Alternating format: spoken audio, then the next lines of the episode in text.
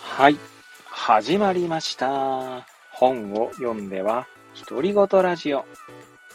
私、変な髪型をしたポンコツ薬剤師こと町田和俊でございます。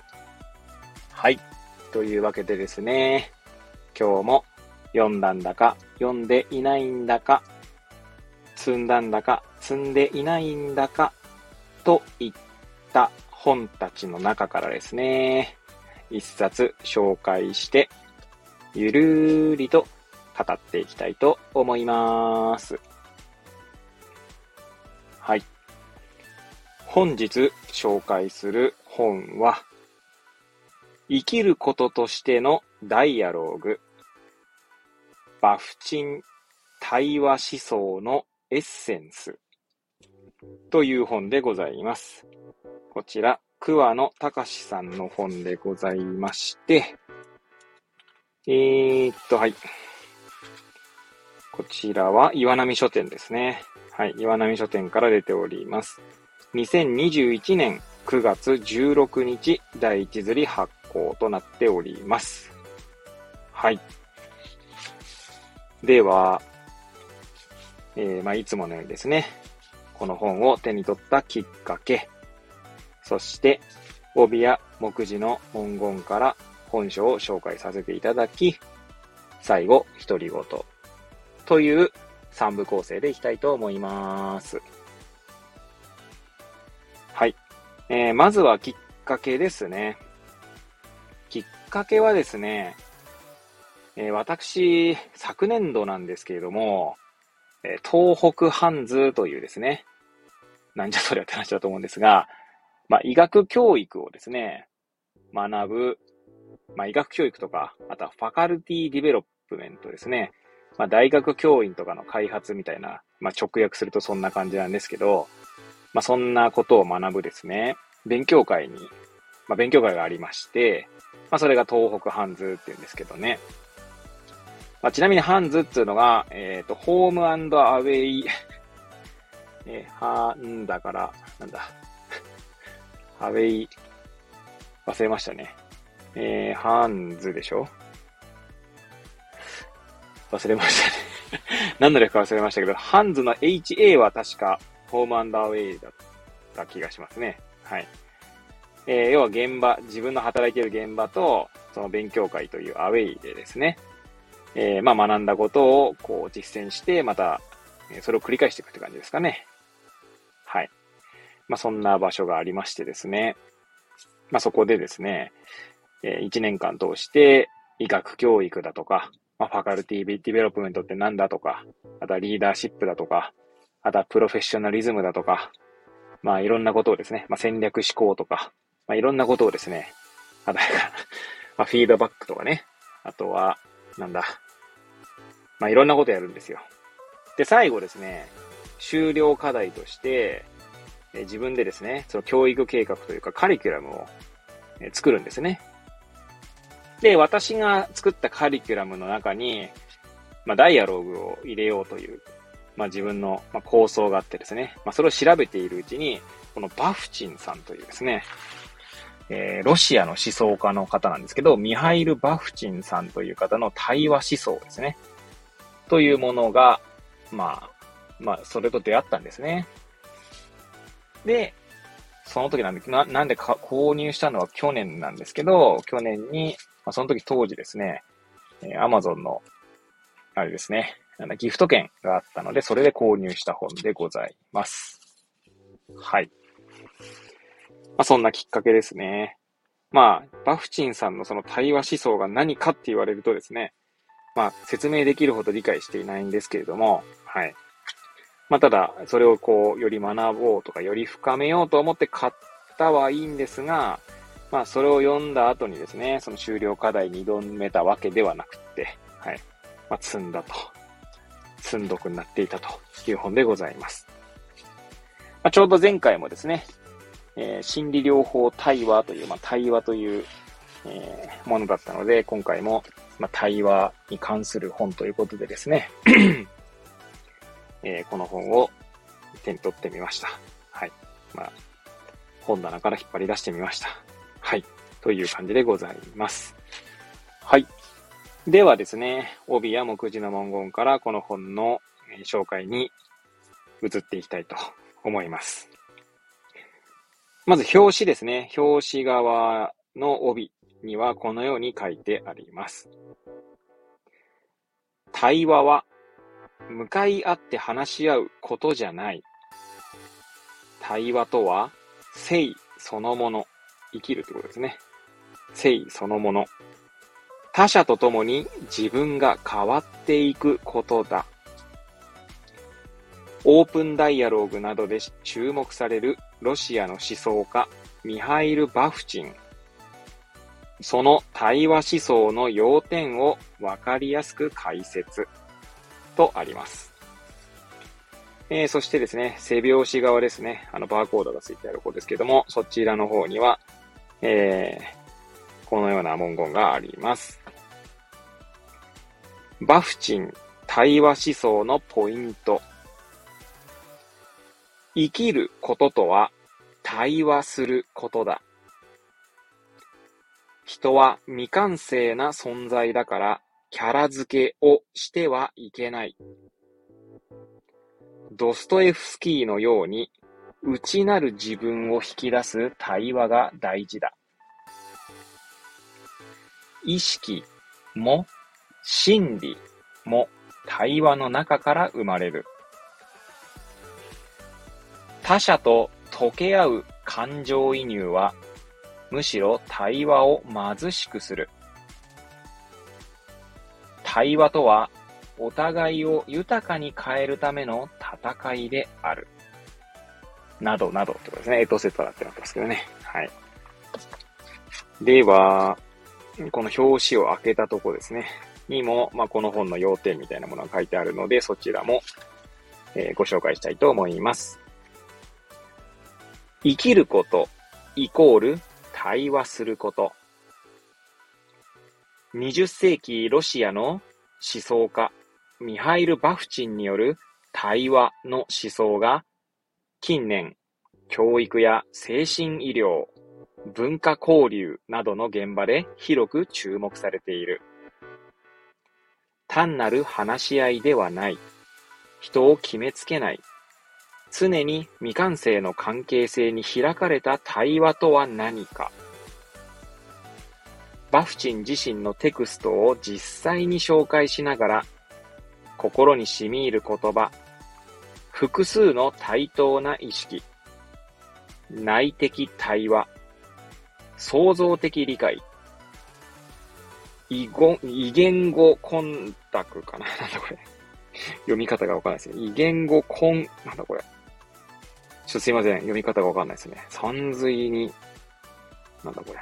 ちょっと読めないですね。はい。まあ、など。えバフチン対話論のポイントをわかりやすく解説する。とあります。はい。では、目次の方にね、移っていきたいと思います。まずこの本ですね。えー、っ、最後、172ページですかね、の本でございますが、最後、注釈の方がそこなので、まあ、終わりにが終わるのが、163ページですかね。はい。っていう、まあ、ぐらいの、まあ、そんな分厚くない本ですね。の本が、えー、まあ、大きく分けると3つの章に分かれてますね。はい。で、まあ、見出しもそんなに多くないので 見出しの方も紹介していきたいと思いますね。はい。じゃあまずはじめにの次からですけれども、え1、え対話的人間。まあ、一章ですね。えその中にが5つの見出しに分かれております。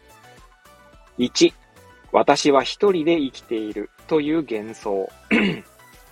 2、人は永遠に未完であり決定づけられない。3、ポリフォニー。自立した人格同士の対等な対話。4、気を緩めることなく結びつきながらも距離を保つ。5、応答がないことほど恐ろしいことはない。えー、そして2章ですね。2が、内なる対話とあります。えー、2章は、やはり5つですね。で、そのまま投資番号になってますので、6から始まります。6から10までが2章ですね。はい。6、モノローグが対話的なこともある。7、意識は対話の過程で生まれる。8、真理も対話の中から生まれる。9、他者がいて私がいる。10、相互が変化し、法上化する闘争。はい。えー、最後3章ですね。3。えー、相互作用の中の言葉。えー、こちらはですね、2つですね。11と12で構成されてますけども、見出しの番号ですね。えー、11、言外の意味。言語の言の字に外ですね。言外の意味。え、12、言語の中では様々な言葉が対話をしている。そして最後、法とかって、まあ、歩行ってことなんですかね。え沈黙とあります。そして最後に終わりにですね。はい。以上でございます。ちなみにこちらの本は、え本体価格1800円プラス税ですね。はい。でございます。はい。ということで最後、独り言ですね。はい。いやー、そうですね。前回もそうでしたけど、対話ですね。まあ、薬剤師の仕事は対話なんじゃないかと思っているんですけれども、まあ、薬剤師だけじゃないんですけどね。人間か、人間の、まあ、営みはすべて対話と、この本に書かれている通りで言えばですね、まあ、そうなんじゃないかと、まあ、改めて思わせてくれるものですよね。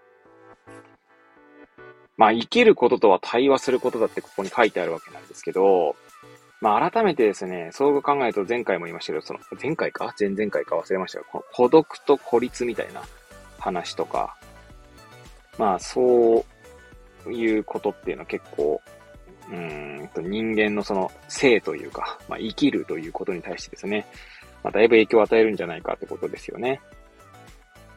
まあ、孤独のっていうのは、まあ必要な部分もあると思うんですけど、ここにもね、モノローグが対話的なこともあるってあると思うんですが、まあ要は自分の中に内なる自分とのですね、まあ内なる対話っていうね、まあ章もありましたけど、の対話できるのであればそれでも問題ないんでしょうけど、まあそうなれないってこともあるんでしょうからね。結構なんか、いや、全然読んでない本ですけど、やっぱり目次とかの文言を読むと、ちょっとやっぱより興味が湧くっていうね。まあもともと興味があって買った本なんですけど、まあこの第2章の9ですね。見出しの9。他者がいて私がいるっていうのはなんかある種、なんか仏教的な、仏教的なっていうほど仏教分かってるわけじゃないんですけど、結局、その、私とは何かと考えたときにですね、えー、その私以外のもので結局私は構成されているみたいな、いう話がちょっと私の文言だとなんかかなり軽く聞こえますけど、そんなことがですね、以前、あの、どこだっけな、京都の方のお寺での住職ですね、ちょっと名前忘れましたけど、えー、松並龍玄さんというですね、お坊さんの話にもそんな話があった気がしますね。なんでまあ、この対話理論ね、いや、ちょっと改めてちゃんと読もうかな。てか買ったんだから読めよっていつも妻にはね、怒怒られてしまうんですけれども。ちなみにですね、私バク、バフチンの本、別の本はね、持ってるんですよね。確か、平凡社ライブラリーのですね、造法バフチンだったと思うな、違うかな。それ、うん、確か違ったかな。なんか平凡社の本だった気がしますが、で、そちらは結構ですね、なんかこう、なんだろう、難しそうだというか、まあ、バフチンの本なんですよ。誰かがバフチンのことを書いたんじゃなくて、バフチンの本なんで結構難しそうだなと思ってですね。まあ、それもパラパラとめくって積んだって感じなんですけど、まあ、こっちね、さすがに、えー、なんだ、この、解説書みたいなところがあるので まあ、バフチンのその対話論のポイントが書かれていますという歌い文句の通りですね、まあ、とても読みやすそうですし、あの、まずエッセンスをね、こう、自分の中にこう一回通してみるっていう意味では、やはりこれ買っといてよかったなと。まあね、こ私の場合、こう、どんどん積んだりとかね、まあもちろん読んでる本もあるんですよ。全く読んでないわけじゃないんですけど、まあ読むよりも積む方が早いっていうか、要は積んだりとかこう、なんだろうな、一度こう家に置く、まあ図書館の本なんかそうですけどね、まあ、そんな本の方が多くてですね、はい。まあそんな感じでどんどん積まさってきますけれども、改めてこの本は買っててよかったなと、なんかこう思わせてくれる本だなと思いました。はい。ね、えー、もし対話とかにこう興味がおありの方はですね、えー、ぜひこの本も手に取っていただければいいんじゃないかなと思います。はい。ということでですね、本日は生きることとしてのダイアローグという本を、えー、お届けさせていただきました。お届け、えー、いたしました。はい。なんかもうなさせていただくとか、もうなんかよくわけわかんなくなりますよね。